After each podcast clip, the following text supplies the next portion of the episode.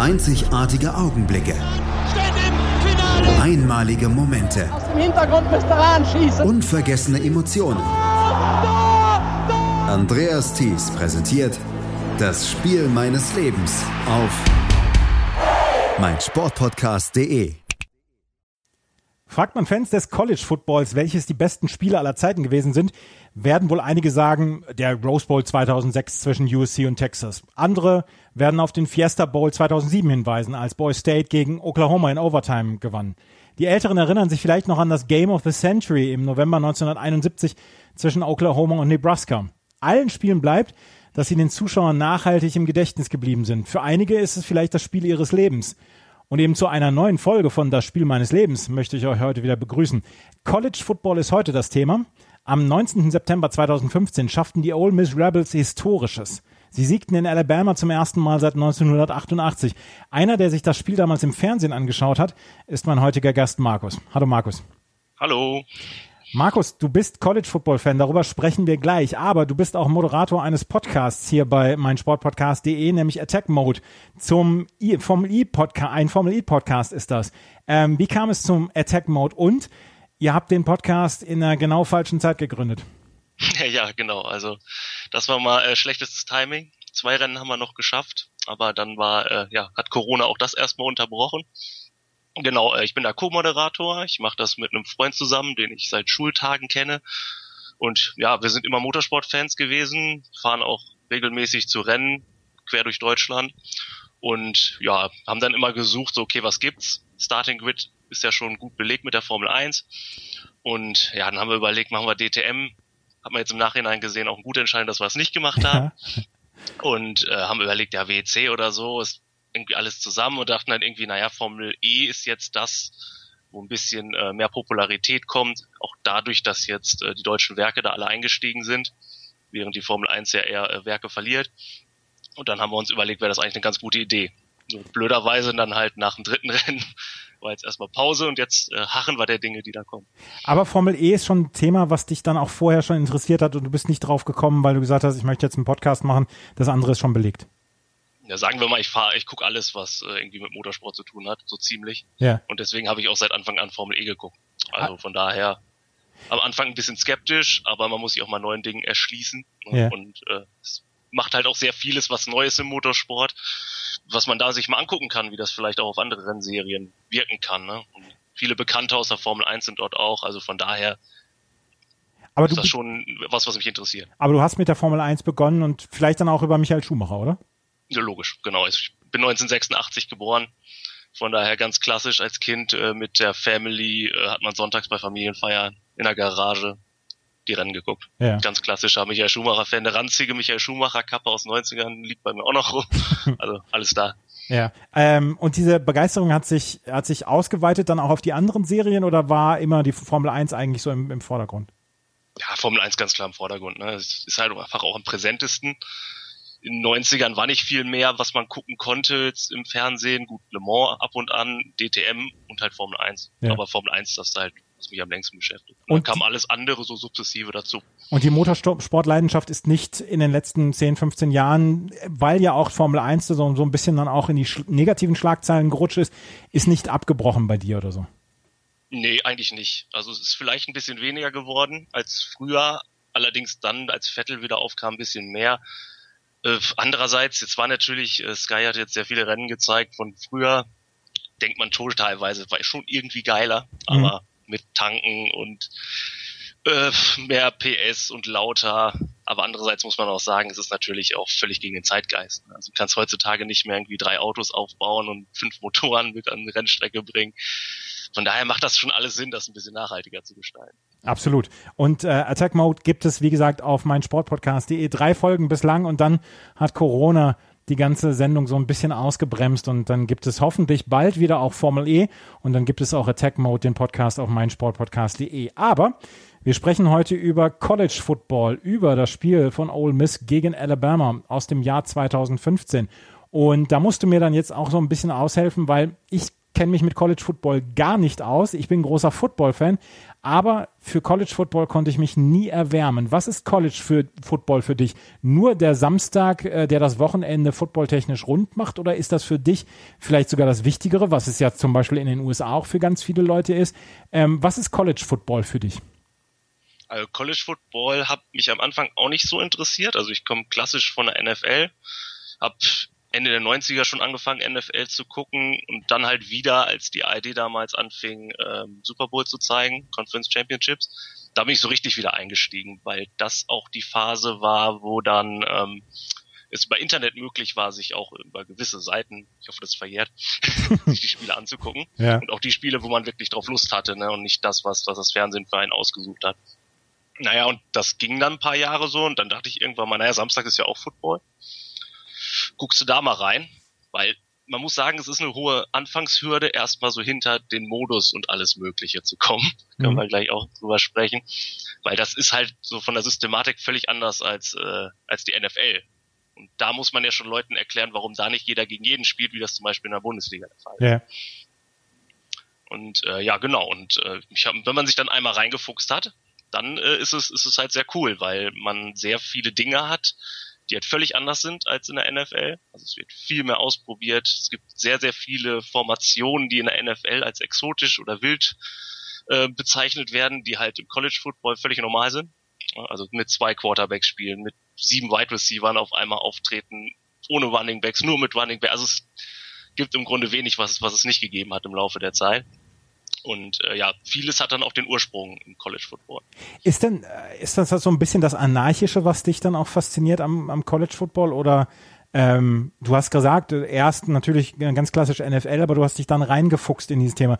Ähm, wie kam dieses Interesse, beziehungsweise ähm, wann hast du gesagt, da muss ich mich ein bisschen reinfuchsen? Hm, ja, also erstmal ähm, auch wegen dem Draft, weil ja. mich interessiert hat, so wo kommen die Spieler eigentlich her? Die da jedes Jahr ausgewählt werden und ich da auch ein bisschen mitreden wollte, wen man jetzt holen könnte und wen nicht. Also auch den letzten Jahren ist das viel, viel mehr geworden, ne? dadurch, dadurch, dass es auch äh, einzelne Draft-Seiten gibt und viel mehr Draft-Berichterstattung eigentlich, als es vor zehn Jahren der Fall war. Und äh, dennoch wollte ich dann äh, auch mitreden können, wen kann man so holen, wo kommen die Spieler her. Und dann ist es auch einfach so, wenn man dann einmal reingeschaltet hat und äh, dann irgendwie sieht, äh, 104.000 Zuschauer im Stadion ja. und die gehen von der ersten Sekunde völlig ab, dann ist das schon, äh, hat das eine gewisse Faszination. Also die NFL ist ja nach wie vor, also gerade auch in Deutschland ist die NFL wirklich sehr, sehr groß geworden und auch das ähm, RAN NFL beziehungsweise das ähm, ja, Sat 1 dann auch am Samstag jetzt College Football zeigt, zeigt dann ja auch, wie groß die Football-Leidenschaft in Deutschland geworden ist und dass viel, viel mehr Leute sich jetzt dann auch für den College Football interessieren. Wie würdest du heute deine Leidenschaft für College Football gegenüber der NFL-Football-Leidenschaft ähm, bezeichnen? Ist das ungefähr gleich oder sagst du, da hast du noch äh, Abstufungen? Es ist beinahe ungefähr gleich mittlerweile. Also ich gucke Samstag manchmal auch noch, oder meistens eigentlich fast mehr Spiele weil es erstens möglich ist. Man kann halt ab 18 Uhr, ja. wenn man will, bis am nächsten Morgen um neun. Ne? Also das mache ich eher selten, aber es wäre möglich. Ähm, dadurch, dass sie halt über das komplette Land verteilt sind, die Spiele und der unterschiedlichen Zeitzonen. Und äh, ja, also da gucke ich eher fast mehr Spiele. Vom Interesse her, ich bin Giants-Fan in der NFL, Ole Miss-Fan im College, also das äh, hält sich die Waage, was Erfolglosigkeit angeht. Von daher gibt es da auch nichts eins, was mehr ist als das andere. Von daher hält sich das in relativen Grenzen. Ja. Ähm, du hast gerade gesagt, du bist Ole Miss-Fan.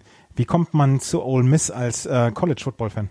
Ja, das ist, äh, da muss ich erstmal erklären, das hat nichts mit meiner politischen Richtung zu tun, Gut. weil ähm, das hat nichts mit meiner politischen, weil Ole Miss liegt halt in Oxford, oder die Uni ist in Oxford, in Mississippi.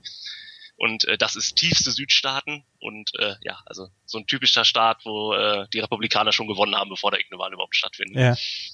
Aber ähm, naja, es ist zum einen so, dass ja jahrelang äh, Eli Manning Quarterback bei den Giants war und äh, der hat im College dort gespielt. Sein Vater ebenso. Da gab es auch dann auch so 2009, 2010, als es zum College Football gab, äh, eine Doku bei äh, ESPN über das ganze Thema, wie die Familie so dahin gekommen ist und dass im Grunde alle bis auf Peyton Manning da gespielt haben und äh, was das so für eine Tradition ist. Und es kommt dazu, dass äh, das Ich weiß gar nicht, ob es immer noch so ist, aber es war damals auf jeden Fall Partner-Uni, als ich äh, Geografie studiert hatte an der Uni Köln, von halt Uni Köln und da auch in Geografie. Von daher kannte ich auch ein paar Leute, die unten waren, da drüben waren und äh, davor vor Ort waren. Also nicht das erste Spiel, das du gesehen hast beim College Football war von Ole Miss, sondern tatsächlich Eli Manning als einer der berühmtesten Alumni der ähm, Ole Miss University. Ich habe mir das nochmal angeguckt, wer die berühmtesten Alumni waren. Eli Manning war es, Archie Manning war es. Ähm, ich glaube, der Vater war es von, von Eli und ähm, von Eli Manning, oder? Genau, von Eli und Peyton Manning. Ja, genau, genau von Peyton und Eli Manning. Äh, Mahesh Bupati, auch ein Tennisspieler, der ähm, dort an der Ole Miss Abschluss gemacht hat. John Grisham zum Beispiel, einer, der auch Populärliteratur über Sport, zum Beispiel über Baseball dann auch geschrieben hat. Also es gab einige berühmte Alumni, aber du bist dazu gekommen wegen Eli Manning, weil der auf das College dort gegangen ist. Ja, wie gesagt, hauptsächlich. Ne? Also so, so ein paar Dinge, die dann zusammengekommen sind. Dann guckt man halt mal ein Spiel und dann kommt man irgendwann zu dem Punkt, so, okay, was ist denn jetzt dein Team eigentlich? Und ja, dann hat sich's so entwickelt, weil spielen auch SEC. Also dazu muss man sagen, es gibt fünf große Ligen oder sechs große Conferences innerhalb des College Footballs und die SEC ist halt im Südosten beheimatet und da sind halt so sehr große Namen, die man vielleicht auch kennt, wenn man nicht College-Fan ist, aber sich für Football interessiert, wie Alabama, wie Auburn, wie LSU. Die spielen halt alle in der gleichen Conference und ja. sogar in der gleichen Division. Und dadurch sind halt sehr, sehr viele gute, große Spiele da, die man leider selten gewinnt. Sind, Aber dazu kommen wir ja nachher. Ja, ja, sind ja, sind ja wirkliche College-Dickschiffe dann auch, wenn du es gerade sagst, LSU und Alabama. Das sind ja äh, Mannschaften oder das sind Universitäten, die man gerade mit dem College-Sport dann auch verbindet und nicht unbedingt, weil sie eine ähnliche Ausstrahlung rein akademisch haben wie Harvard oder Yale. Genau, ja. Also ja gerade bei Auburn oder so ist es halt eine reine, also was heißt eine reine, ne? Aber da steht schon der Football sehr, sehr, sehr im Fokus. Und wenn du halt sehr, sehr gut Football spielen kannst und die wollen dich haben, dann äh, wird das andere auch ein bisschen geebnet, sagen wir es mal so. Das erste Mal, dass ich über die Ole Miss University in irgendeiner Weise was gehört habe, war durch Michael Oher, der auch dort Alumni war und der in dem Film The Blind Side unter anderem mit Sandra Bullock dann ähm, dargestellt worden ist, beziehungsweise seine Geschichte dargestellt worden ist. Das war das erste Mal, dass ich von Ole Miss so richtig was gehört habe. Den Namen kannte ich natürlich vorher schon, aber Ole Miss als Footballstandort ist mir wirklich da erst so ein bisschen bewusst geworden oder, um es anders auszudrücken, das erste Mal wirklich aufgetaucht. Äh, Michael Oher ist eine schöne Geschichte, ist, ist eine großartige Geschichte und The Blind Side kann man als Film dann wirklich dann auch empfehlen. Du hast es gerade schon angesprochen. Sechs Divisionen, sechs Conferences in College Football. Wie ist es aufgeteilt im Conference Football? Weil eins, eine der Sachen, die mich kolossal am College Football nerven, ist, ich weiß zwar, dass es am Ende einen, einen National Champion gibt, aber diese ganzen Bowls, die es im Januar gibt, also diese ganzen Meisterschaften, die es dort gibt, habe ich nie verstanden. Worum geht es da und, und was wird da gemacht? Das erklär mir bitte mal. Okay, also pass auf. Es gibt mehr, erstmal gibt es mehrere äh, Divisionen. Das heißt, es gibt die halt die wirkliche, ganz oben die die erste, die Division One, mit halt den großen Ligen wie äh, die Big Ten, die Pac-12 im Westen zum Beispiel, das komplette Westküste, die ACC deckt die Ostküste ab. Dann hat man die äh, Big Ten, wo zum Beispiel Michigan spielt oder äh, Ohio State, also Nord, Nordost bis Midwest rein. Die SEC Südosten und äh, die Big 12 ist so Texas, Oklahoma hoch. Ja. Und äh, ja, Sinn der Sache ist eigentlich genau, also auch ein bisschen das örtliche, ne, weil du kannst ja College-Teams nicht quer durch den Staat die ganze Zeit reisen lassen, weil die sollen ja primär eigentlich auch studieren. Mhm. Ja primär, ja. ja, ja. Genau, eigentlich schon, aber eigentlich sollen die auch noch studieren, deswegen kannst du nicht zwingend, äh, zwingend äh, erklären, dass man dann irgendwie einen West Coast Trip machen muss als West Deswegen ist das alles so ein bisschen aufgeteilt. Und ähm, naja, innerhalb der Division ist es eigentlich relativ easy. Zum Beispiel jetzt anhand der SEC gibt es zwei äh, Divisions, Ost und West, und beiden sind sieben Teams. Und äh, die spielt man je einmal. Also jedes Team spielt man einmal und dann wechselt das halt von Jahr zu Jahr heim-auswärts.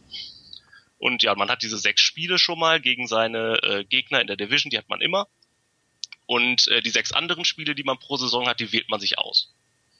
Also man lädt sich quasi Gegner ein. Mhm. Ja, das kann man entweder machen, man wählt sich starke Gegner ein, weil man TV-Spiele haben will, oder ist bei einem starken Gegner zu Gast, weil der halt ähm, Geld bietet, ganz offen, also wird ganz klar Geld geboten. Genau, und man muss am Ende halt mindestens sechs Siege haben und dann darf man ein Bowl spielen. Die sind am Ende der Saison. Das sind dann halt Spiele, die nochmal quasi hinter die Saison gelegt sind, damit man quasi nochmal sein ja, persönliches Highlight der Saison hat. Ja. Davon gibt's sechs ganz große und äh, zwei davon sind äh, mittlerweile auch Playoff-Halbfinals. Also es wird mittlerweile die besten vier Teams spielen Playoff-Halbfinals und Final und das Finale halt aus. Und äh, das ist dann auch nationwide. Also da spielen alle quer über, über die Divisions verteilt. Prinzipiell könnte da auch ein Division 2 Team reinkommen. Ja. Wird niemals passieren, aber äh, in der Theorie wäre das möglich. Wann könnte ein Division 2 Team ähm, da reinkommen, wenn man zum Beispiel sagt, sie werden von Teams eingeladen, die sie eigentlich als Fallobst bezeichnen, aber da haben sie sechs Siege gewonnen oder Siege, sechs Siege geholt, oder? Ja, genau. Also es gab vor Jahren mal Florida Atlantic, äh, die äh, hatten elf Siege, äh, zwölf Null Siege. Allerdings halt nicht die stärksten Gegner, weil sie halt aus einer schlechteren ja. Conference kamen klar, wenn du jetzt natürlich von Alabama und LSU eingeladen wirst und du die beide irgendwie mit 14 Punkten vom Platz ziehst, dann könnte ich mir vorstellen, wenn du dann immer noch 12-0 gehst, dass es dann die Möglichkeit gibt, mhm. als Vierter reinzukommen.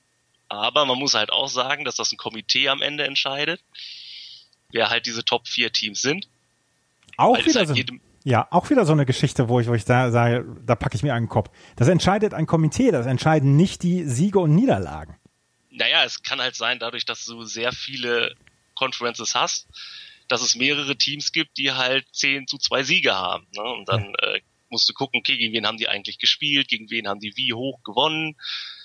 Naja, und was beim College Football natürlich Einfluss spielt eine Rolle. Ne? Also du kannst dir sehr, sehr sicher sein, dass äh, wenn Alabama 10-2 Siege hat und Ole Miss 10-2 Siege hat, dann wird höchstwahrscheinlich äh, Alabama den, den Spot kriegen. Das ist halt dann, was ein bisschen ärgerlich ist, wo man aber andererseits auch wiederum, bevor die Entscheidung kommt, immer herrlich mit anderen College-Fans darüber streiten und diskutieren kann, wer denn jetzt rein soll. Ja, aber also so ein bisschen, also so, so ein paar Schwächen hat dieses System aber, oder? Hat's, aber wenn man natürlich über 250 Teams hat, glaube ich, im kompletten College-System, ja. Muss man irgendwelche Wege finden. Und äh, naja, das Vierer-Playoff ist ja schon Fortschritt. Früher war es so, dass es keine Halbfinals gab und dann nur der erste und zweite vom Komitee bestimmt wurde und die haben dann direkt das Finale gespielt. Aber also von die, daher, es ist schon fairer geworden. Aber die vier Playoff-Teams werden immer noch von diesem Komitee ausgewählt. Die vier sind immer noch vom Komitee, ja. Gab es da in irgendeiner Weise große Skandale in den letzten Jahren mal, dass das wirklich die ganze Welt gesagt hat, hier ist ein Team so richtig über den Tisch gezogen worden? Ja, wenn ich mich jetzt spontan erinnere, so richtig, es gab mal Ohio State, die nicht reingekommen sind und sich dann tierisch darüber aufgeregt haben. Aber das konnte man jetzt auch irgendwie argumentieren. Und es gab halt das Team aus Florida, was halt 12-0 war und gesagt hat, hey Leute, wir sind 12-0 und ihr ladet irgendwelche 10-2-Teams ein, was soll das? Ja. Aber auch da kann man halt argumentieren, dass die halt sehr leichte Gegner hatten. Also, also einen völligen Skandal gab es nicht. Es gab mal vor, oder gab es noch halt dieses Zweierfinale, da ist Notre Dame reingekommen und das war damals sehr äh, zweifelhaft. Weil man muss auch noch sagen, dass es auch noch Teams gibt, die sind unabhängig. Notre Dame zum Beispiel, die spielen in keiner Conference und äh, gehen dann quasi, suchen sich gewisse Spiele, also suchen sich komplett ihren Spielplan aus. Das ist dann meistens daran gerichtet, wo die halt spielen, aber die wollen unabhängig bleiben, haben deswegen am Ende der Saison kein Championship-Spiel gegen anderen Division-Sieger und deswegen ist das immer ein bisschen zweifelhaft, weil die jetzt sich durch Gegner auch ein 12-0 ganz gut bauen könnten. Ja, und haben dementsprechend hat ja auch noch das, das Standing, weil Notre Dame ist ja nun wirklich bekannt und könnten dann auch reingewählt werden in dieses, in diese Championship-Halbfinals. Genau, das ist, ich weiß nicht, ob das 2014 oder 2013 ist das passiert, da sind die halt reingekommen. Und das war damals äh, höchst, höchst zweifelhaft. Haben dann aber verloren. Ziemlich, ziemlich, ziemlich deutlich. Tja. Das ist dann halt auch immer die Frage, ne? Man will natürlich, weil hinter diesem ganzen Komitee natürlich sagen doch die Fernsehanstalten, Freunde, also entweder der oder der, weil entweder haben die mehr Fans und deswegen mehr Quote oder man sagt, nee, wir wollen aber ein interessantes Spiel haben. Da sind natürlich sehr, sehr viele Interessen, die da mit reinspielen. Ja. Weil der College Football halt auch sehr, sehr, sehr mächtig ist. Ne? Ja, ja, absolut. Da, darauf wollte ich noch gerade zu sprechen kommen, bevor wir in die erste Pause gehen. Ähm, diese ganze Geschichte rund um 100.000 Zuschauer, du hast es eben schon erwähnt, was diese, was diese, dieser College Football für eine unglaubliche Strahlkraft hat. Das ist etwas, was mich zum Beispiel fasziniert. 100.000 Zuschauer im Stadion, diese Marching Bands, die ja dann auch noch ähm, eine große Tradition haben in der Halbzeit, wenn sie ihre Figuren dann aufführen etc. Die ähm, Zuschauer, die organisiert sind, das ist ja, das ist ja quasi die nächste Form des, des, ähm, des Football oder des Fußballfan-Daseins, wie man es im College Football hat, dass dann, dass man Sprechchöre etc. hat. Das ist etwas, was mich sehr fasziniert und was das für eine Strahlkraft hat, dieser Samstag. Da kann man ja immer dann auch noch argumentieren, für sehr viele Menschen ist die, ähm, ist das, das, der College Samstag wichtiger als der NFL Sonntag. Ja, definitiv. Ich meine, es war sehr viele Amerikaner waren halt am College und du bleibst quasi in den USA, bleibst du immer Teil deines Colleges, ne? Ja. Also das ist immer, wenn du da Alumni bist, dann bleibst du immer, ist das dein Team. Aus amerikanischen Serien oder Sitcoms kennt man das sehr, sehr häufig, dass da immer noch die, ja, klar. die Väter äh, ihr College-Shirt da anhaben, ne? Und das andauernd, wenn man mal wirklich drauf achtet. Ja, und die Bedeutung, also wenn ich dir zum Beispiel auf das Spiel, was wir gleich kommen, wenn ich dir sage, dass das 101.821 Zuschauer gesehen haben, was meinst du alleine in der SEC, auf welchem Rang von Zuschauern das lag an dem Wochenende? Na, wenn du so das, wenn, wenn, du das so sagst, dann wird es wahrscheinlich auf Platz vier oder fünf gewesen sein. Exakt, Platz vier. Ja. Ja, es ist also, erstaunlich. Ja, da sieht man schon. Also das meiste waren dann 104.000. Aber es gibt auch Stadien in Michigan passen 107.000 rein.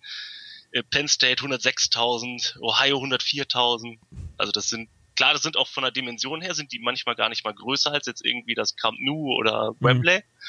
Aber es gibt halt diese Sitzbänke, ne? Und mhm. man steht dann und dann ist natürlich alles sehr, sehr eng und sehr dicht von der Atmosphäre. Ich habe vor, vor Jahren in den USA, als ich in Boston war, habe ich mal ein älteres Ehepaar kennengelernt, die sind aus Kalifornien gewesen und ähm, sind ähm, alles Fahrer ihrer, ihres Colleges gewesen, ihres College Football Teams. Und die waren auf dem Weg, die waren äh, Boston University, glaube ich, waren sie. Ähm, das war, das fand ich damals unglaublich faszinierend. Und die haben gesagt, das machen wir seit 30 Jahren und ähm, haben damit äh, eine gute Zeit. Und das finde ich, das finde ich tatsächlich dann faszinierend.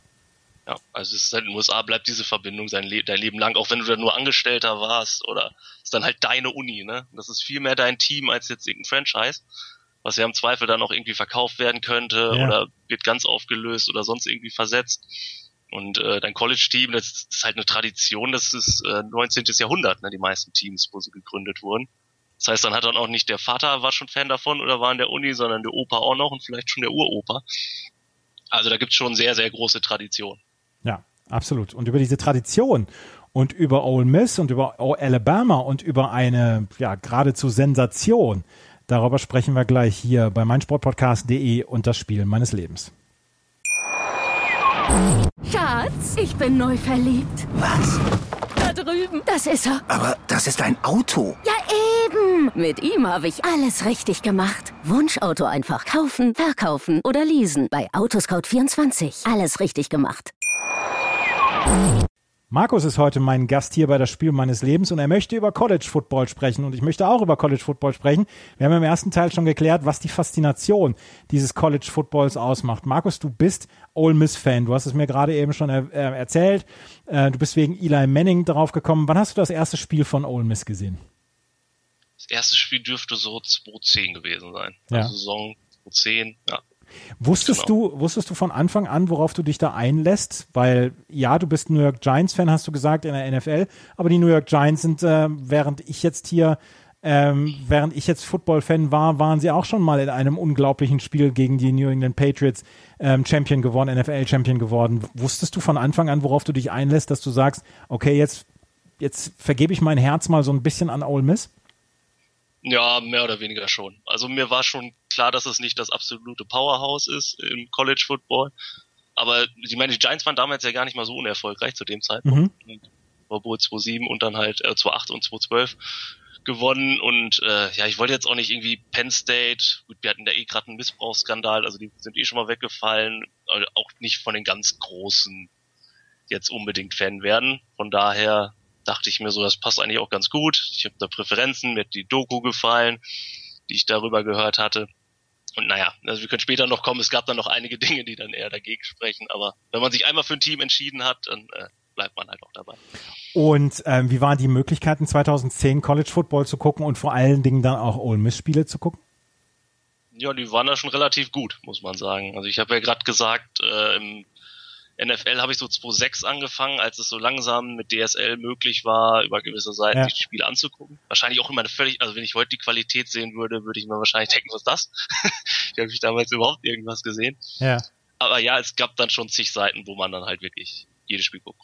Also Und easy. Und du hast dich dann auch ähm, sehr schnell dann auch mit den, mit den, mit den Rostern äh, dann vertraut gemacht, die Ole Miss dann, dann äh, ja in den Start gebracht hat.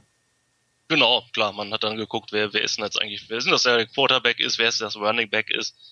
Klar, am Anfang guckt man sich erstmal die Spiele so an ja. und dann mehr und mehr kommt man dann halt dazu, äh, auf die Spieler einzugehen. Und hast du dir damals schon gedacht, wow, Ole Miss, das ist jetzt, äh, das ist jetzt dann schon eher ähm, härteste Südstaaten-Geschichte und ähm, ich bin nicht unbedingt einer, der politisch mit dem ja mit dem Grundtenor, mit dem politischen Grundtenor dort übereinstimmt oder ist, kann man das dann wirklich zur Seite legen? Weil ich bin Patriots-Fan, ich kann komplett ausblenden, dass Bill Belichick und äh, Robert Kraft dann auch eher zweifelhafte Ansichten teilen, politisch gesehen. Genau, ja, ich meine, man müsste ja den NFLI gucken, von wem kann man dann überhaupt ja. noch Fan sein, wenn man, wenn man sich mit den Republikanern hält. Äh, nee, ich trenne das schon. Also erstens ist es auch eine Uni und die sind dann doch eher ein bisschen liberaler, also zumindest was das Studententum angeht, als, ne, also die bei der Führung eher weniger, aber gut, das ist was anderes. Und äh, ja, man muss es trennen. Also ich habe mir damals von dem äh, Kommilitonen, der halt vor Ort war, der hat mir auch Dinge erzählt. Der hatte dann eine Vereinbarung mit seinen äh, Partnereltern dort, wo er zu Gast war und hat gesagt, super Leute, total nett. Aber die haben sich irgendwann drauf geeinigt, nach kurzer Zeit, wenn es auf Politik äh, kommt, geht er einfach nach draußen oder nach oben. Weil die hatten halt noch nie ihren Ort verlassen und dementsprechend hatten die so ihre Ansichten. Ne? Und ja, das ist halt ein bisschen schwierig äh, in Südstaaten. Aber ja, ich kann das ganz gut trennen ja. die Frage zurückzukommen. Absolut. Ähm, Ole Miss äh, gegen Alabama. Jetzt müssen wir das mal einordnen, gerade auch, wie erfolgreich Ole Miss ist. Ich habe den Wikipedia-Eintrag, habe ich mir angeguckt. Drei nationale Titel haben sie geholt. 1959, 1960, 1962. Sechs Konferenztitel. Der letzte war von 1963. Du hast dir also ein Team ausgesucht, dessen bessere Zeiten dann auch schon etwas länger zurückliegen. Und das nur für Eli Manning, wenn Eli Manning das wüsste. ja, ja, wie das war nicht nur, nur wegen Eli Manning, aber ja, äh, es war nicht so erfolgreich. Es gab dann die Zeiten, wo Archie Manning da war, da hat man mal einen Bowl gewonnen, mal ein bisschen erfolgreicheren. Aber das war's dann auch so ziemlich. Äh, ja, und äh, unter Eli Manning war es jetzt auch nicht so dolle. Also immer mal, dass man da irgendwie acht Siege pro Saison hatte, vielleicht mal neun und dann ein bisschen interessanteren Bowl gespielt hat. Aber ja, äh, so wirklich erfolgreich ist es nicht, vor allen Dingen, wenn man es natürlich mit dem Gegner vergleicht. Der 600. Sieg ähm, der Ole Miss Rebels ähm, passierte am 27. September 2008, als sie die Florida Gators mit 31 zu 30 besiegt haben. Auch das ist eine Information, die ich dem Wikipedia-Eintrag entnommen habe. 2015 haben sie dann auch gespielt. Und du hast es vorhin schon erwähnt, ähm, die Mannschaften suchen sich dann auch so ein bisschen den Spielplan aus. Ist Ole Miss Alabama zugeordnet worden oder hat sich Ole Miss Alabama ausgesucht? Nee, also das ist wirklich in der Tat so ein klassisches Spiel, weil beide in der gleichen Division so. spielen, was es jedes Jahr gibt. Also. Es wird halt jedes Jahr gewechselt. Mal spielen sie in Alabama, das andere Jahr bei Ole Miss. Das wird halt jedes Jahr gewechselt das macht es ja so verheerend eigentlich, dass, dass unsere Bilanz so, so hundsmiserabel ist. Weil man kann ja mal sagen, also die Statistik aktuell ist 52 Siege Alabama, zwei Unentschieden und 10 Siege für Ole Miss. Das ist und die meisten davon sind aus der Zeit, wo du eben sagtest, ja. Anfang der 60er. Das ist relativ deutlich für Alabama. Du musst jetzt bitte mal gerade einmal noch einmal drauf eingehen, was für eine Bedeutung Alabama Football hat, weil das ist eine, eine der Universitäten, wenn ich an College Football denke, denke ich an Alabama Football. Ähm, das ist schon so ein bisschen, wenn man es vergleicht, und Vergleiche hinken immer in diesem Fall, ist schon so ein bisschen wie das Bayern München des College Footballs, oder? Wenn man das so sagen will, ja. Also vor allem in den letzten Jahren. Also das Team, was auch immer dabei war jetzt in Playoffs, bis auf dieses Jahr, das war das erste Mal, dass sie nicht dabei waren, äh, war Alabama. Also die waren jetzt das erste Mal nicht dabei von sieben Ausgaben oder sechs Ausgaben. Und ja, das ist, also wir nennen es aus Spaß immer unter College-Fans den Todesstern. Die kriegen die besten Spieler aus, aus der Highschool, die entwickeln die aber auch unfassbar. Es gab dann jahrelang, da hatten sie wenigstens keinen guten Quarterback. Das haben sie mittlerweile auch. Also mit äh, Tunga Tour bei Loa jetzt im Draft oder Jalen Hurts, zwei Spieler äh, rausgegangen, die beide auf Quarterback spielen. Das war halt jahrelang wenigstens auch das Einzige, was sie nicht hatten. Und äh, ja, ich kann ja gleich mal ein paar Spieler sagen, die da mitgespielt haben, die jeder NFL-Fan mittlerweile kennt. Und ja, es ist einfach, es ist das, das Powerhouse. Und was ganz witzig ist, zum Beispiel kennt auch fast jeder Alabama durch äh, Forrest Gump. Weil, wo hat Forrest Gump Running Back gespielt? Natürlich bei Alabama. Natürlich. Selbst da kam er schon vor. Ja. Ähm, wir sprechen gleich über die, die Truppen, die dann auch Alabama und Ole Miss dann aufs Feld gebracht haben und äh, die Spieler, die dann zum Beispiel im Draft im 2016 dann, dann weggegangen sind. Ähm, aber Alabama war also der Todesstern, wie du es gerade gesagt hast. Was ist Ole Miss dagegen? Ja, das das war mal das sympathische kleine Underdog-Team. Kommen wir später drauf, ob, ob, es immer noch so, ob wir immer noch so sympathisch rüberkommen. Aber ja, also der krasse Außenseiter, klar. Ne? Also in der Division, du spielst halt mit LSU, mit Auburn und mit Alabama. Das sind drei absolute Powerhouses. Spielst du in einer Division. Und vielleicht schlägst du mal ein, vielleicht schlägst du zwei, aber dass du drei schlägst davon, da müsste schon Weihnachten und Ostern auf einen Tag fallen. Also ist das passiert? Das ist, schon, das ist meines Wissens höchstens Anfang der 60er passiert. Also, also selbst in der Saison, über die wir gleich sprechen, da hat es dann gegen Auburn hat man noch gewonnen, aber dafür hat man dann knapp gegen LSU verloren. Ja. Also von daher. Warst du mal in, in äh, warst du dort mal in Oxford, Mississippi? Warst du mal im Stadion? Nee, leider, leider nicht, aber steht auf der Agenda. Steht auf der Agenda. Ist halt ein bisschen schwieriger da hinzukommen. Ja, ja, das, das kann ich mir vorstellen. Aber Spiele sind nach wie vor ähm, für dich samstags angesagt. Wenn Ole Miss spielt, dann bist du auch dabei. Genau, ja. Also ja. Das versuche ich in aller Regel. Da müsste schon viel zusammenkommen. Das ist nicht gut.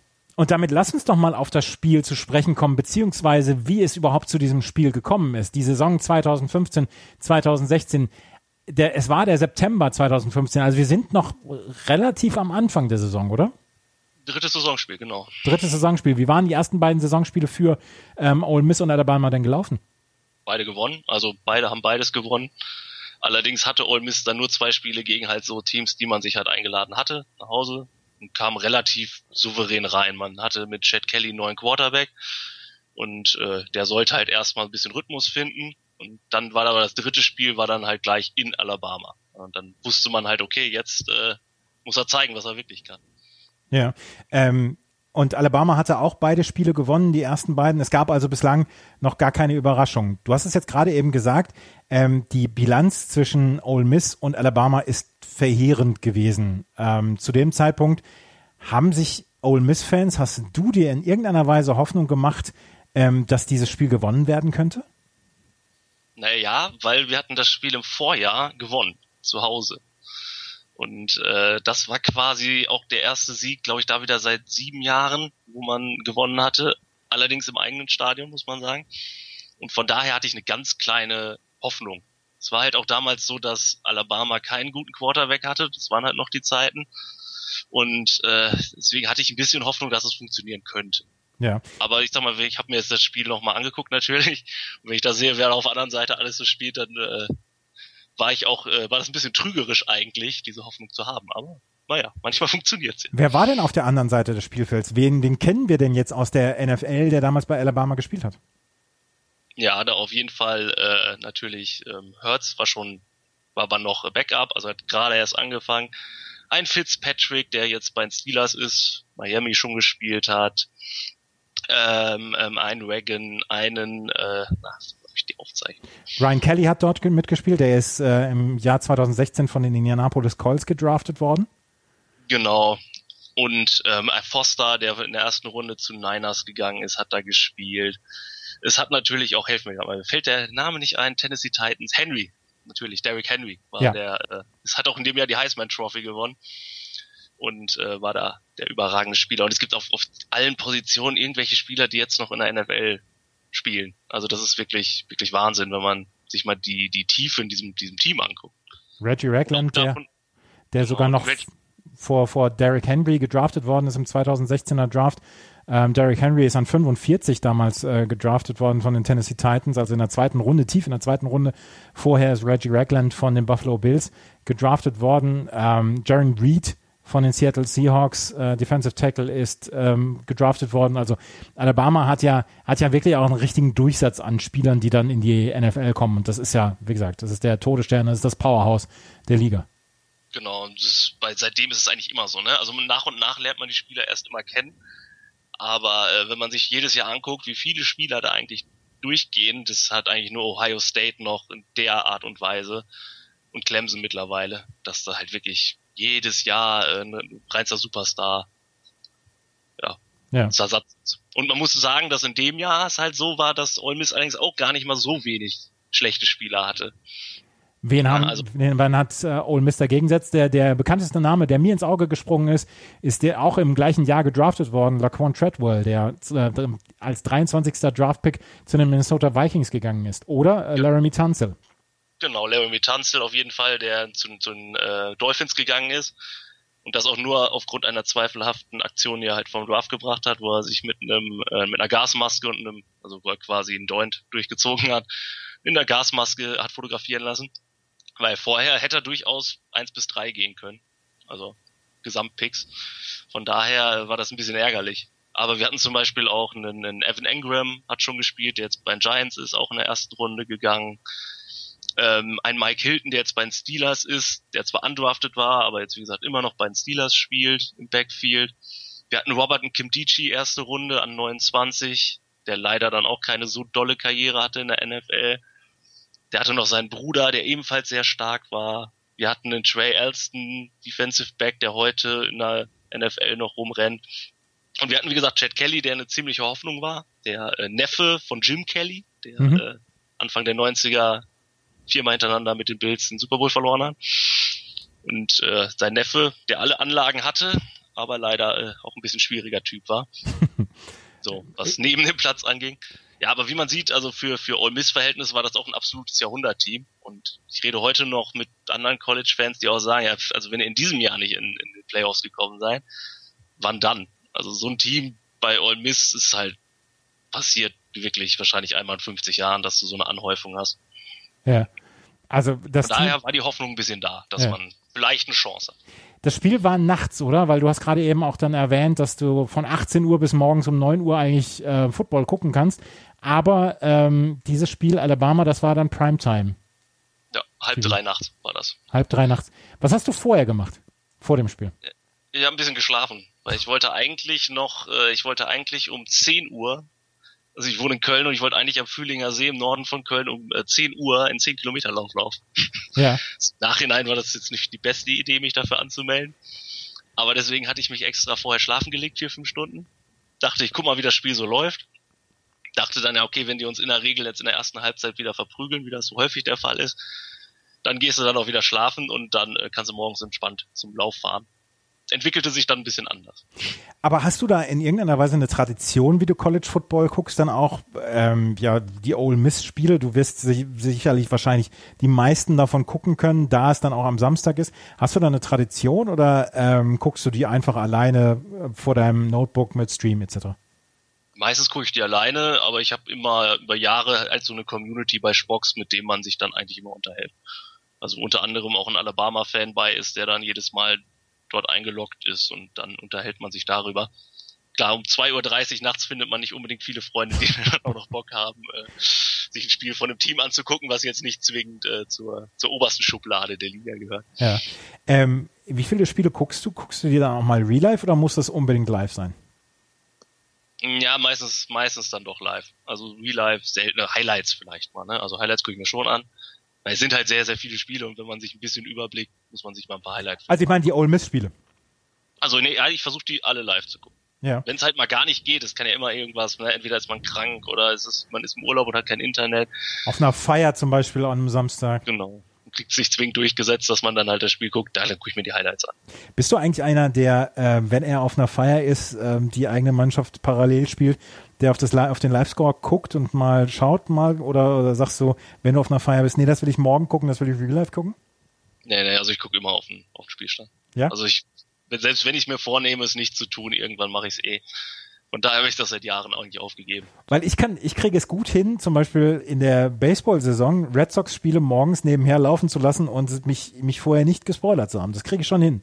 Das, das geht bei mir schon und ich habe auch überhaupt kein Problem, diese Spiele immer real life zu gucken. Nee, ich muss, ich muss das live haben. Also, ja. Also, wie gesagt, ich würde immer dann sofort, spätestens bevor ich schlafen gehen würde, würde ich, würde ich aufs Handy gucken. Also wenn, wenn ich vielleicht nachts nach Hause komme und das Spiel noch nicht gesehen habe und ich habe es aufgenommen irgendwie, dann könnte es sein, dass ich es mir dann nochmal instant angucke und vorher nicht drauf gucke. Aber ansonsten gucke ich meistens drauf, wie es, wie es, wie es so läuft. Schatz, ich bin neu verliebt. Was? Drüben. Das ist er. Aber das ist ein Auto. Ja, eben. Mit ihm habe ich alles richtig gemacht. Wunschauto einfach kaufen, verkaufen oder leasen. Bei Autoscout24. Alles richtig gemacht.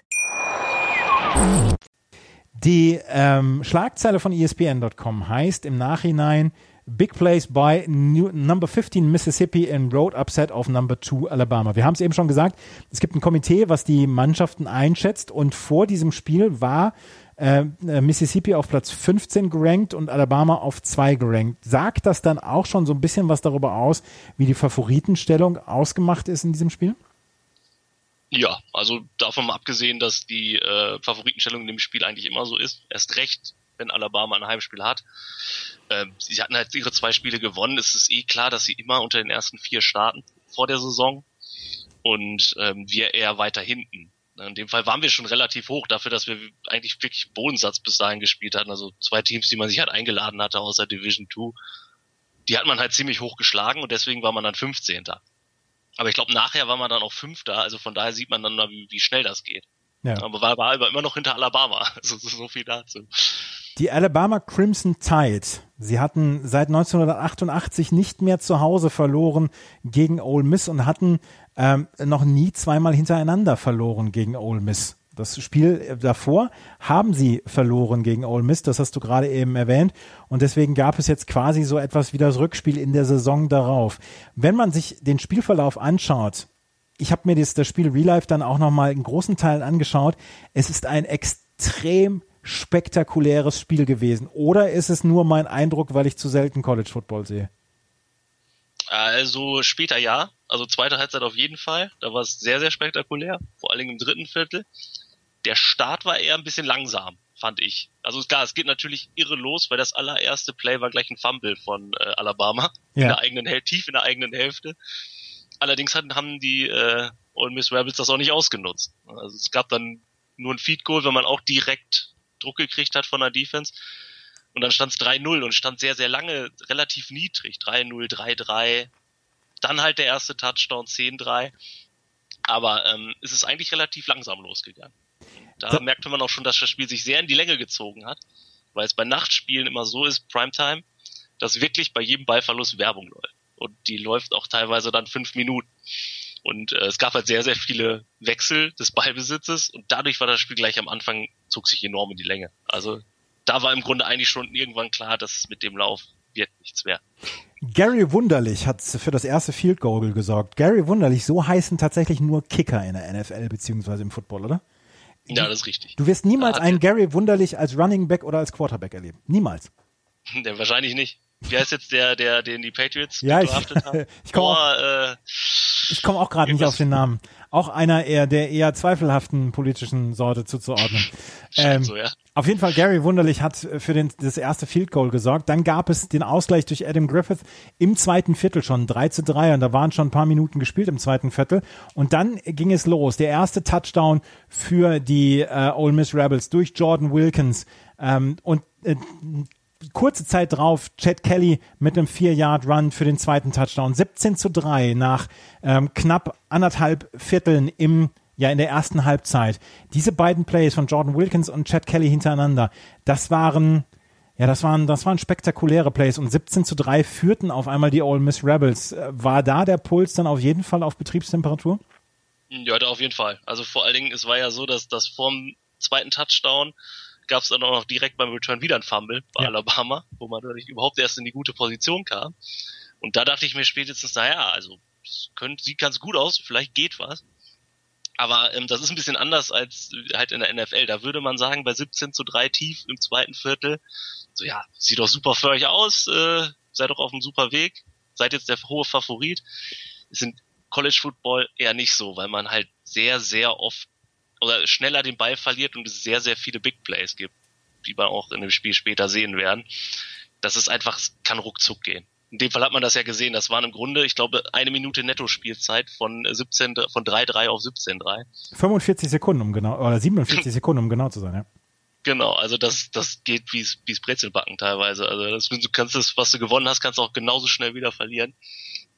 Von daher äh, ist das schon relativ äh, mit Vorsicht zu genießen gewesen. Aber äh, Alabama hat ja auch den Quarterback gewechselt und da dachte ich mir langsam, okay, jetzt äh, werden nervös vielleicht. Ja, das, Allein hat das auch instant funktioniert. Man, man, muss es, man muss es ja so sagen. Jake Coker ähm, hat die meiste Zeit gespielt. Vorher war Cooper Bateman auf dem Platz und ähm, die, ja, die, die äh, Alabama Crimson Tide waren überhaupt nicht zufrieden. Sie haben zwar noch ähm, Sie haben zwar noch den Anschluss erzielt, kurz vor ähm, Halbzeit von Richard Mullany, das war ein 9-Yard-Pass von Jake Coker, aber es stand 10 zu 17 aus der, aus der Sicht von Alabama Crimson Tide. Und das ist ja nun ein Stadion, was unglaublich voll ist und unglaublich laut dann ja auch ist. Dieses Gefühl muss dann doch eigentlich ganz gut gewesen sein zur Halbzeit, wo, ich, wo du dir gedacht hast, ja, du hast, du hast es gerade gesagt, es geht hier vielleicht was. Ja, genau. Also das Gefühl war natürlich super spätestens da hatte ich dann auch damit aufgegeben, äh, am, am Lauf teilzunehmen und habe mir dann doch ein Bier aus dem Kühlschrank geholt, weil äh, da war das endgültig vorbei und ich dachte mir, komm, jetzt ist jetzt auch egal. Außerdem wurde ich dann auch wirklich nervös. Von daher muss man sagen, ja klar, also bei 17-10, 17-3 war natürlich besser, da dachte ich mir schon, naja, toll, 17-10, neuer Quarterback drin. Jetzt könnte es auch wieder eng werden. War das dritte, ja auch, war ja. das dritte Viertel dann das Beste, was, was du von Ole Miss gesehen hast? Weil es gab erst einen Touchdown relativ früh im dritten Viertel, Viertel von äh, Quincy Adebayo, ein 66-Yard-Pass von Chad Kelly, was ein, eine überragende Aktion war und wo du gerade eben gesagt hast, es gab nur äh, Big Plays. Ähm, damit war dann ja auch das Adrenalin sofort wieder oben. Ja, aber man muss auch da sieht man auch eindeutig, wie schnell das passieren kann, weil es steht 17-10 äh, es war der dritte Versuch, ich glaube an der eigenen 40-Yard-Linie, also in der eigenen Hälfte. Es kommt direkt Passwash auf Chad Kelly, der das gerade noch so sieht, allerdings nicht den Ball festhält, sondern ihn in einer völlig wilden Bewegung wegwirft. Er hat dann Glück, dass Treadwell gegen zwei Leute einfach hochspringt, der Ball an den Helm geht von einem Alabama-Spieler, von da aus an einen Ole Miss-Spieler und der rennt durch zum Touchdown. Das war ein also überragendes, das war, das war ein überragend, ähm, ja, absurdes Play, weil genau. Kelly, Kelly hätte diesen Ball eigentlich niemals anbringen dürfen. Er hätte niemals den Ball, ja genau, er hätte niemals werfen dürfen, er hätte einfach halten müssen und zu Boden und dann puntet man halt. Weil wenn er den verloren hätte, dann wäre Alabama in unserer Hälfte gewesen und wenn die erstmal so ein Momentum haben und dann das Publikum, dann kannst du dir ausrechnen, dass das in neun von zehn Fällen Touchdown ist bei denen. Und so, so hatte man halt, man hatte auch Mordsglück, das kann man nicht anders sagen in der Situation. Also gerade wo ich es mir jetzt nochmal angeguckt habe, dachte ich mir, ja, also da kommen ja mehrere Dinge zusammen, die eigentlich niemals passieren. Aber so ein Aber Play, spätestens da dachte ich mir dann halt auch, okay, das äh, heute soll es irgendwie sein eigentlich. Aber so ein Play siehst du nicht in der NFL, oder? Chad Kelly, ähm, in der NFL hätte er den Sack genommen und hätte gesagt, gut, dann müssen wir halt punten. Oder weggeworfen. Aber wahrscheinlich ja. wäre auch der Passwasch gar nicht so durchgekommen. Der, die sind ja einfach durchgerannt. Also das sind mehrere Dinge, die eigentlich äh, in der NFL klar, es kann mal passieren, dass, dass zu sowas kommt, möchte ich nicht völlig ausschließen, aber äh, es sollte nicht so kommen. Also da wird auch jeder Coach, der in NFL als Quarterback sagen, bist du völlig irre, das ja. zu machen, werf den Ball weg oder halten fest. Im College wird das gemacht. Und das hat äh, Alabama anscheinend beeindruckt, weil danach gab es zwei Field Goals durch Wunderlich von für Ole Miss und es stand 30 zu 10. 20 Punkte, 18 Minuten vor Schluss, ist das schon so ein, so ein Ding, wo man sagt, müsste eigentlich klappen.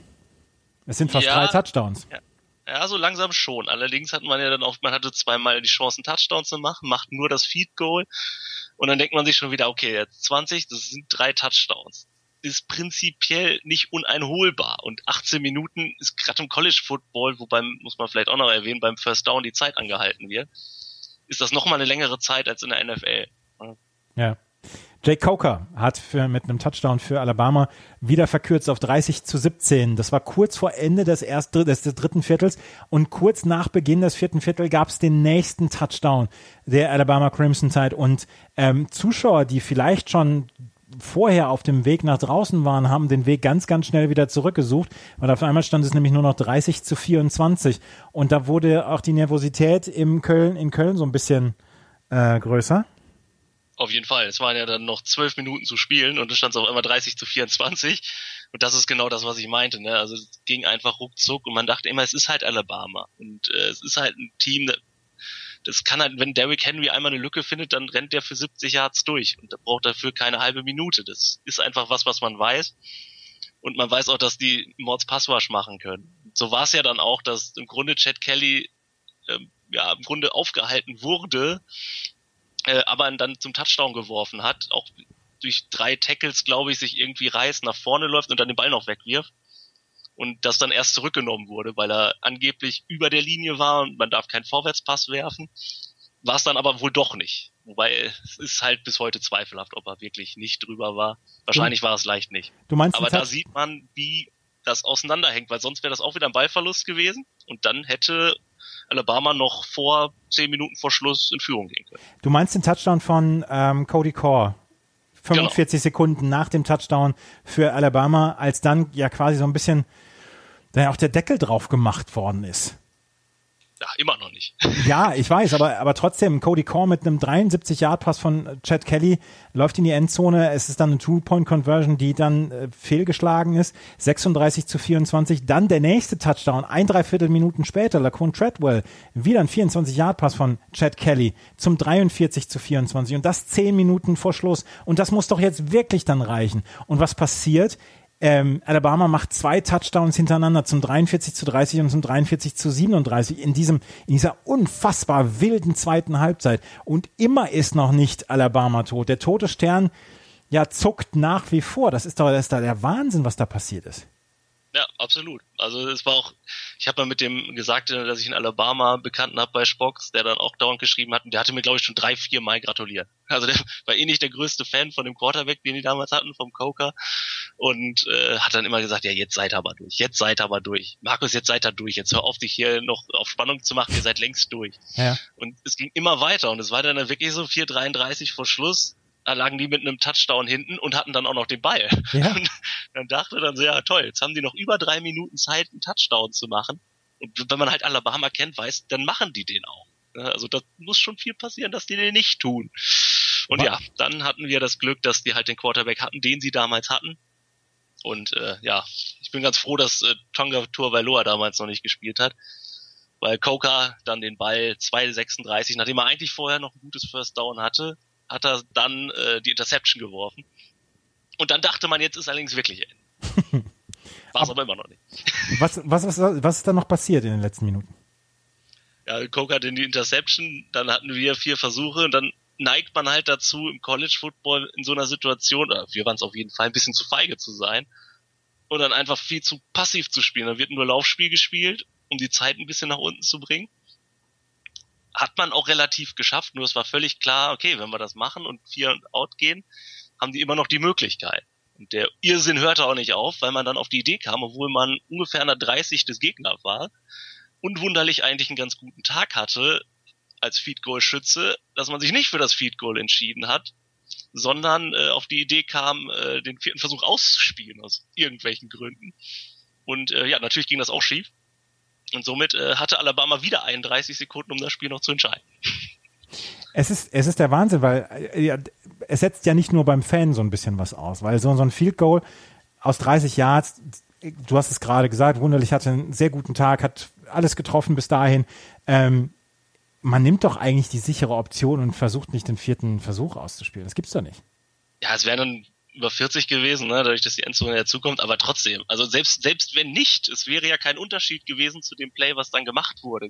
Einfach, einfach zu, in diese Wand da reinzulaufen. Es wurde ja nicht mal groß irgendwas probiert. Und ja, also wir dachten damals auch, dass wir einen relativ guten Trainer haben, aber es gab in dem Spiel schon Plays, wo man sich wirklich gefragt hat, was zum Henker hast du dir denn jetzt dabei gedacht? Weil äh, spätestens da hat es bei mir auch ausgesetzt. Weil klar, man war sich relativ sicher, weil es war halt verdammt weit. Es waren halt nur noch 30 Sekunden. Aber wenn wir das noch verloren hätten, dann, äh, ja, also dann wären hier Gegenstände geflogen auf jeden Fall. Hugh Freeze war damals der, der äh, Coach der ähm, Ole Miss Rebels. Ist genau. er nicht, ist er nicht gut? Naja, in dem Spiel war er nicht so gut. Also das muss man eindeutig sagen. Also er hat sich sehr, sehr vercoacht in dem Spiel. Und im College Football merkt man das halt auch noch ein bisschen mehr als in der NFL, finde ich.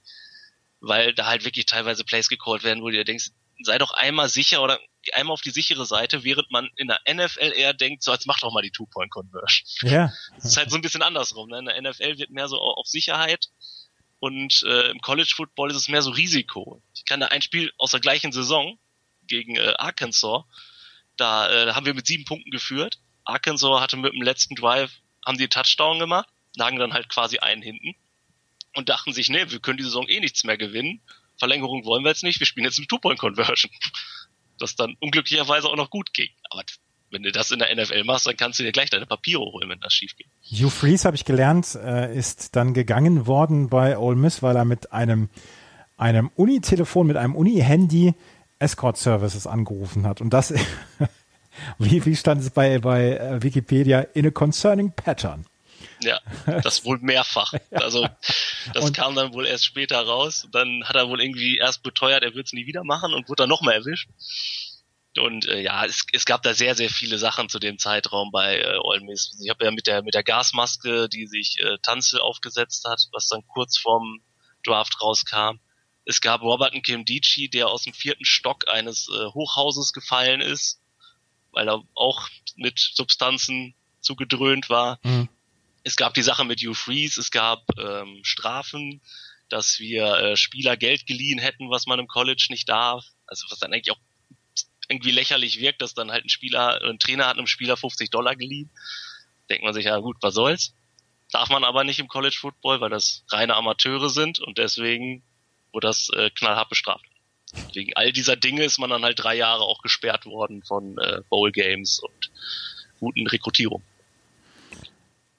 Ole Miss Aber ja, man, man muss sagen, man diese ganze Scan, wenn man im Grunde ein bisschen sich genauer äh, Blindside anguckt, dann ist das schon, was da gemacht wird, teilweise ein bisschen, bisschen dubios. Ja. Es gibt ja zum Beispiel diese, diese, diese persönliche Sekretärin, die dann irgendwie an der Uni anfangen darf, damit jemand auf den Ohr einen Blick hat.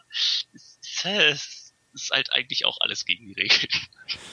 Ja, man sollte nicht immer äh, zu genau hinschauen, was, was da so passiert. Es ist tatsächlich so, dass ich auch mir in den letzten Jahren Gedanken gemacht habe, kann ich noch NFL-Fan sein, weil gerade wie mit der Gesundheit der Spieler dann auch gespielt wird, ist ja dann auch nicht immer leicht. Nee, aber dann darf man auch kein Fußball mehr gucken. Also ja. erst recht nicht. Weil ich, in der NFL gibt's ja wenigstens ein Concussion Protocol. Bei uns wird das in der Sportschau immer noch verkauft wie, wie pures Heldentum, wenn da einer nach einer Gehirnerschütterung weiterspielt. Oder auch in anderen Fußballsendungen.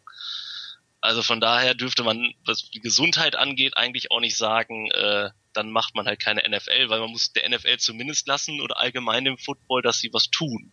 Ne? Also die Helme werden stetig besser, es werden, wird äh, auf Tackles gegen den Kopf werden höhere Strafen gebracht. Klar, es ist halt ein unglaublich äh, gefährliches Spiel. Es ist ein Kollisionsspiel. Und äh, ja, wenn sie nicht gegen Kopf tackeln dürfen, tackeln sie gegen das Knie. Das ist dann im Zweifel vielleicht auch nicht besser, aber das ist halt so das Risiko des Spiels einfach, wenn zwei Typen mit 30 km/h aufeinander zurennen und sich treffen, dann ist das halt bei den Schränken eine ziemliche Urgewalt. Es war damals eine Sensation, dass Ole Miss gegen Alabama gewonnen hat. Alabama hat es nichts, hat's nichts Schlechtes gebracht, weil sie haben die National Championship im gleichen Jahr gegen Clemson gewonnen mit 45 zu 40, nachdem sie vorher Michigan State im Cotton Bowl auseinandergenommen haben, kann man sagen, 38 zu 0. Aber auch für Ole Miss ist das am Ende gut ausgegangen. Sie haben den Sugar Bowl mit ähm, 48 zu 20 gegen Oklahoma State gewonnen. Kann man am Ende sagen, dass es eine sehr erfolgreiche Saison war für Ole Miss? Ja und nein. Also ich habe auch noch mal genau auf meine Unterlagen geguckt. Wir haben sogar wirklich damals wirklich gegen LSU, Auburn und Alabama alle gewonnen. Ja. Die Niederlagen waren halt gegen Florida State. Das, ist, das war halt so ein sogenanntes Einladungsspiel. Das ist noch okay. Wenn du das verlierst, kommst du immer noch in die Playoffs. Dann haben wir Division 2 Team, dann wurde es schon eng. Und dann haben wir halt noch gegen Arkansas verloren und das war's dann. Aber im Prinzip sind zumindest Memphis und Arkansas zwei Teams, die man mit dem Team schlagen muss. Vor allen Dingen, wenn man die anderen drei großen schlägt. Ja, und dann wäre man halt in die Playoffs gekommen. Ja, und das ist halt jetzt, es ist ewig weit weg, auch durch die ganzen Bestrafungen, die wir bekommen haben. Und ja, gut, im Endeffekt, klar, Sugar Bowl gewonnen ist ein, ist ein riesiger, riesiger Sieg für Ole Miss. Aber es war halt so viel mehr drin. Und ich werde wahrscheinlich das nicht mehr so schnell erleben, dass man in die Playoffs kommen kann. Und in dem Jahr war es halt im Grunde fällig. Spätestens halt, nachdem man Ober nochmal geschlagen hat. Aber das ist halt, Ole Miss hat auch irgendwie das Talent, sich äh, gerne selber ins Knie zu schießen. Zu allen Zeiten war das so. Und ja, im Nachhinein wurde es dann halt noch extremer durch die ganzen Vorkommnisse, die dann halt danach passiert sind. Und was ich noch sagen muss, es war ja nicht nur so, dass Alabama in dem Jahr äh, den Titel gewonnen hat, sie haben kein einziges Spiel mehr verloren. Also die Niederlage gegen uns war die einzige. Siehste? Also zumindest da wie meine Giants äh, 2-8 oder Saison 2-7, Super Bowl 2-8. Einzige Niederlage Nur da haben wir es halt selber gewonnen. Das war halt noch ein bisschen schön. Ja, ähm, wie gesagt, für beide ist es gut ausgegangen am Ende. Oh, aber für Ole Miss war es damals ein ganz, ganz großer Sieg, weil es war zum ersten Mal seit 1988, dass Ole Miss in Alabama gewonnen hat und zum zweiten Mal hintereinander, nachdem sie im Jahr zuvor das Heimspiel schon gewonnen hatte. Das war das Spiel meines Lebens, meines heutigen Gastes Markus. Markus, vielen Dank. Das hat mir großen Spaß gemacht, hier über College Football an sich und dieses Spiel dann zu sprechen. Ja, danke. Gerne, wenn ich helfen konnte. Vielen Dank dafür. Wenn ihr ein Spiel eures Lebens habt, dann schreibt mir, schreibt mein Sportpodcast.de. Wir sprechen über alles. Ich habe jetzt heute zum ersten Mal über College Football gesprochen. Wir können natürlich gerne über Tennis, über Fußball, über Volleyball, über Handball etc. sprechen, was euch so einfällt. Das war die neue Ausgabe von Das Spiel meines Lebens. Wenn euch das gefällt, was ich mache, freue ich mich über Bewertungen, Rezensionen bei iTunes. Ansonsten ähm, können wir nur sagen, jeden Montag gibt es eine neue Episode von Das Spiel meines Lebens. Vielen Dank fürs Zuhören. Bis zum nächsten Mal. Auf Wiederhören. Schatz, ich bin neu verliebt. Was? Da drüben. Das ist er. Aber das ist ein Auto. Ja, eben. Mit ihm habe ich alles richtig gemacht. Wunschauto einfach kaufen, verkaufen oder leasen. Bei Autoscout24. Alles richtig gemacht. Einzigartige Augenblicke. Einmalige Momente. Aus dem Hintergrund müsst ihr anschießen. Unvergessene Emotionen. Andreas Thies präsentiert das Spiel meines Lebens auf meinsportpodcast.de. Schatz, ich bin neu verliebt. Was? Da drüben. Das ist er. Aber das ist ein Auto. Ja, eben. Mit ihm habe ich alles richtig gemacht. Wunschauto einfach kaufen, verkaufen oder leasen. Bei Autoscout24. Alles richtig gemacht.